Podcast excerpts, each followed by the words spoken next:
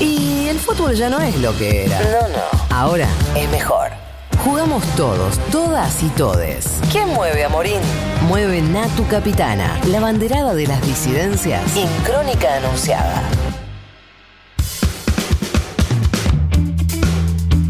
25 minutos pasaron de las 11 de la mañana, 25 grados, también es la temperatura en la ciudad de Buenos Aires. Sí. Y 25 años tiene Natu Maderna. Ay, claro, ¿cómo adivinaron? No lo puedo creer. Mamá. Hay que jugarle, diría mi abuelo. Obviamente al 25, ¿no? Hoy lo 25 pasó. y vas para 22. No, voy para 23 en realidad. Ah, sí, porque bueno, me parece que está bien de 25 a 23. Sí, sí, me ¿Qué ¿Cómo andan, chiques? ¿Todo bien? Bien, bárbaro. ¿Ustedes? Hoy si te contara. No, no, está bien, gracias. Eh, bueno, les voy a contar yo una cosa muy hermosa. Eh, un 28 de junio, pero del año pasado, 2019, o sea, en el Día Internacional del Orgullo, un tal Nicolás Fernández, arquero, él de 24 años, posteó en su Facebook, dos puntos, abro comillas. Soy feliz, estoy contento, gracias a quienes lo entienden, y perdona a quien no. A quien lo entiende, soy Nicolás Fernández, un género no determina nada y mucho menos habla de quién soy como persona. Estoy enamorado y sí, de alguien de mi mismo sexo y soy feliz. Esto lo posteó el año pasado Nicolás Fernández en su Facebook. Y somos, diría mi abuela, febrero 2020, digamos, ¿no? Claro, exacto. Bárbaro. Y hoy en Crónica Anunciada seguimos hablando de Nicolás Fernández. Y digo seguimos hablando porque eh, desde aquel posteo en su perfil de Facebook, no solo la vida de Nico cambió, porque se modificó muchísimo, sino también la de muchísimas personas que lo leyeron. De muchísimas personas que se sintieron interpeladas por un pibe de Santa Rosa, de La Pampa, jugador de fútbol, arquero, que logró exponer quién verdaderamente era al poder tipearlo, chicos. Al poder, ¿Viste cuando te dice, ¿qué estás pensando? Te dice Facebook. Bueno, estoy pensando que soy feliz, que estoy acá enamorado. Eh, digo, lo pudo escribir, lo pudo poner en palabras. Porque a mí, yo no- eh, si hay una de las frases eh, que el colectivo de mujeres viene usando de un tiempo a esta parte, lo que no se nombra no existe, ¿no? Total. Y me parece que lo que no se nombra en el fútbol se niega. Rotundamente. Entonces yo le preguntaba a Nico si él creía que contar su historia podía ayudar a otros en su misma situación.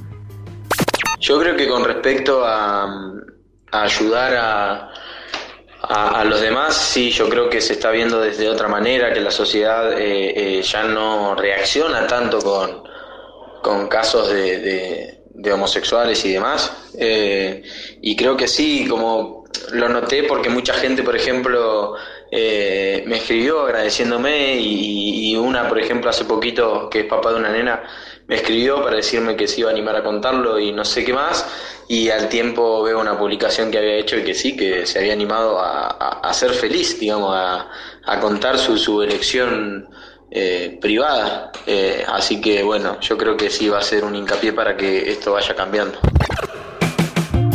Nico Fernández ya había hecho pública su orientación sexual eh, el año pasado en un diario local de, de La Pampa y las repercusiones habían sido enormes, desmedidas para él en su momento, estamos hablando del año pasado, pero hace 10 días aproximadamente Roberto Parrotino, colega de Tiempo Argentino, le hace una entrevista eh, y la publica en Tiempo. Y si la exposición del año pasado en un diario local en La Pampa a Nico Fernández le había roto el marote, imagínense lo que pasó cuando se publicó esta nota en tiempo argentino. Claro. Yo hablando con Nico le digo, che, lo primero que le pregunté, el celular te explota, ¿no? Y me dice, y algo así, pero lo estamos manejando.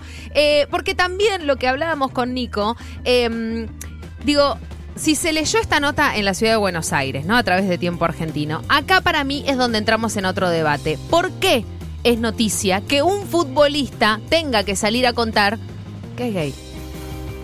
Tal vez eh, es una, una noticia eh, que habla un poco de lo que es nuestra sociedad, digamos, tendría que ser algo muy, muy normal, tanto en el fútbol como en cualquier deporte.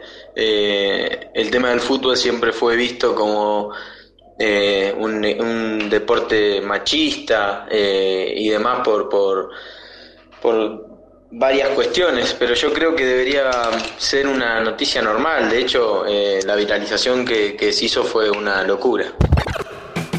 La viralización que se hizo fue una locura. Bueno, la pregunta es, ¿cuánto nos falta? Claro, es que se ¿No? viralice termina revelando lo que nos falta como ¿Cuánto sociedad. nos falta? Bueno, es así habíamos empezado a hablar con, con Nico el otro día. Digo, y me quiero detener acá un segundo, porque digo, ¿cuánto nos falta? Y completo la pregunta. En el fútbol masculino. Totalmente. Y acá hago un parate, ¿no? Porque digo, hace muy poco también Jorge Valdano, ex jugador, ese ex entrenador, Sí. campeón del mundo en Argentina en el Mundial de México 86, bueno, hizo declaraciones muy puntuales al respecto de la sexualidad en el fútbol, pero comparó cómo lo vive el fútbol masculino y cómo vive la sexualidad el fútbol femenino. Dijo eh, Valdano eh, que el fútbol masculino debería aprender, si se quiere, de lo que es la relación liberal que tienen las mujeres con el sexo. Lo, lo cito textual. Sí. Decía así, da la sensación de que en el mundo de los hombres no existe la homosexualidad y en el de las mujeres sí. Solo porque tienen una manera más desenfadada de decirle a la sociedad quiénes son. Bueno, lo que hay que decirle a Valdano es que no fue gratis. Claro. Digamos que hoy la ¿no? Che, hay que, ¿no? George, vení que te historia. cuento un toque, ¿no? Todo lo que es la militancia lésbica hace un par de milenios, digamos, Claro. ¿no? Pero bueno, es entendible también y yo celebro que Jorge Valdano hable del fútbol femenino y celebro aún más que Jorge Valdano lo compare con el fútbol masculino. Claro. Y celebro aún más que Jorge Valdano compare al fútbol masculino al femenino en relación a lo sexual. Sí, y que lo quiera tomar como, como un camino a seguir. Totalmente como un ejemplo. Un ejemplo. Pero como un ejemplo. Porque también, digo, o me van a venir a decir que a esta altura del partido creemos que la homosexualidad es ajena al fútbol masculino. No, no. Me está jodiendo. Lo hablamos eh, la otra vez, este, justamente Sí, eso, que en, el fútbol masculino no conoces casos, digamos. No Estamos hablando de, de Nico porque eh, salió él a contarlo abiertamente. Y te voy a hacer otra pregunta. Lo que sí conoces del fútbol masculino en relación a la homosexualidad son rumores. Total. Rumores Sí. y, y hasta a veces rosa con la extorsión. te Son digo, ¿eh? rumores extorsivos muchas Sí. veces que los conoces por momentos de bullying o andás a ver Sí. qué otras cosas. Y que después te encontrás con algunas tapas de algún diario Bueno. deportivo, con un chabón abrazando a una mina y un chabón que le decían que era homosexual. Y vos decís, ¿qué es esto? ¿Qué necesidad tenés? Absolutamente. ¿Qué necesidad tenés de intentar contar y forzar otra historia de la Y verdadera? culturalmente en el fútbol, vos si hoy haces cantos racistas, se tiene que parar el partido reglamentariamente hablando.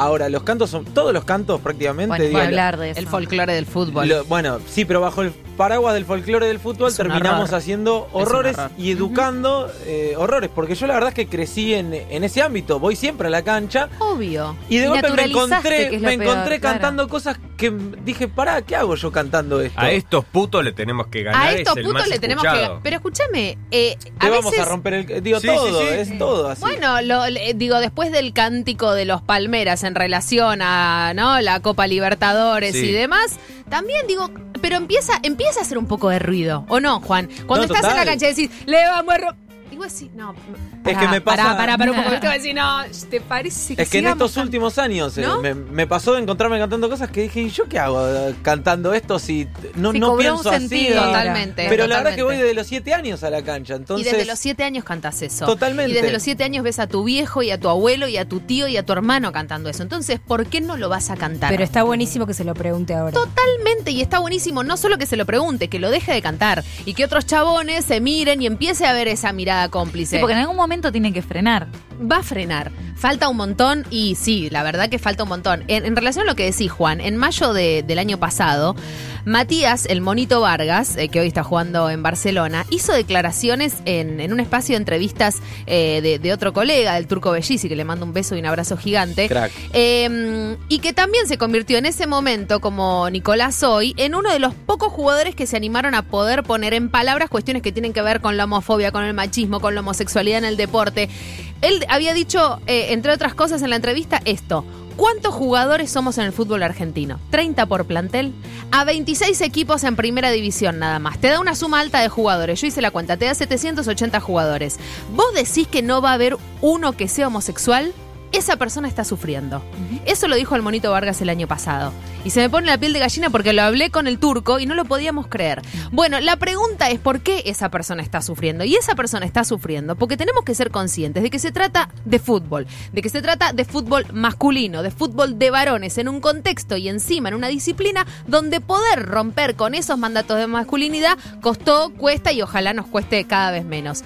Ayer, mientras terminaba de, de preparar la columna, pensaba, Decíamos, ¿no? La cuenta decía el monito Vargas, 780 personas. Redondeamos en 800 varones, ponele. Sí. Ponele que 800 varones no hay ningún homosexual. Ponele, yo qué sé. Ponele. Los agarras, son todos heterosexuales. Justo. ¿Y en las tribunas? ¿Y en las tribunas? ¿Me vas a decir que tampoco? ¿Me vas a decir que en las 60 mil... Ponele que llenamos la cancha de 60 mil tipos, la cancha del Sí, Monumental. Lo llenamos sí. de 60 mil tipos. ¿Me vas a decir que en 60 mil tipos no hay un homosexual? Nico, ¿qué tiene que pasar para que jugadores homosexuales puedan no solo salir del closet, sino vivir su elección sexual en libertad? Hoy va cambiando, hoy se vive eh, el tema de, de- de- de- de la homosexualidad mucho más normal y creo que vienen generaciones nuevas que nos van a enseñar mucho, eh, que ya nos están enseñando eh, y que vienen con la cabeza muchísimo más abierta. Eh, ojalá que, que cambie, que cada cual pueda vivir libremente su vida a- a su elección. Me parece que lo que tenemos que empezar a entender es la dificultad por un lado y la necesidad por el otro de lograr deconstruir los vestuarios del fútbol masculino. Así como yo digo, y soy partidaria y lo digo yo, lo firmo yo, que yo quiero que se politicen los vestuarios del fútbol femenino, quiero que se de- empiecen a deconstruir los vestuarios del fútbol masculino.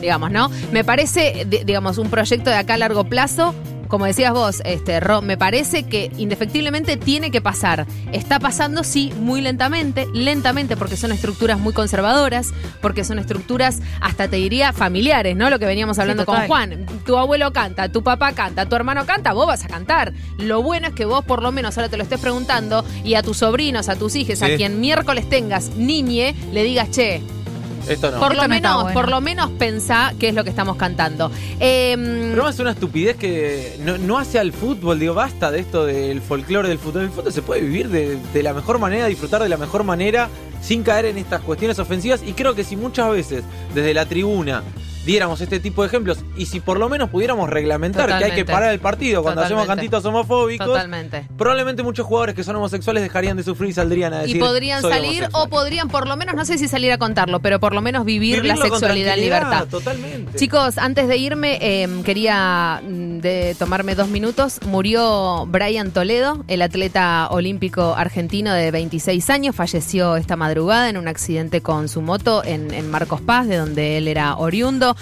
Quienes lo conocían, bueno, deben haber podido chusmear en redes, hablan de un ser humano excepcional por su humildad, su generosidad, su dedicación eh, al deporte. Fue una inspiración para muchos, ¿no? No se puede ser lo que no se ve eh, y lo que tiene que ver con la disciplina de Brian Toledo, con lanzamiento de jabalina, me parece que ha dejado un legado y es la responsabilidad de los que vendrán para mantenerlo. Eh, se preparaba para competir en, en esa disciplina en los Juegos Olímpicos de Tokio 2020. Él estaba en Finlandia entrenando con uno de los mejores coach de, de la especialidad. Decíamos, 26 años y es esa edad en donde empiezan a tener los varones que practican este deporte, eh, se vuelven súper competitivos, ¿no? Por el recorrido y por el entrenamiento que acumulan. Se recuperaba de, de una lesión de tobillo y obviamente que tenía en mente empezar a, a competir por cosas más grandes. Hoy nos dejó y para mí el, el deporte indefectiblemente olímpico tiene que estar de luto, pero para recordarlo, para recordarlo como la figura deportiva que fue en, en la historia con, con solo 26 años. Natu, muchas gracias, Gracias a ustedes, eh, por amigues. la columna, por los conceptos, por el recuerdo también de Brian que, que no habíamos tenido oportunidad de comentarlo. Te esperamos, como siempre, como Obvio. todas las semanas,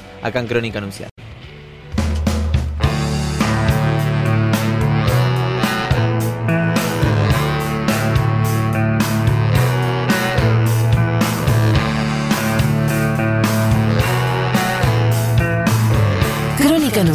Otro periodismo es posible.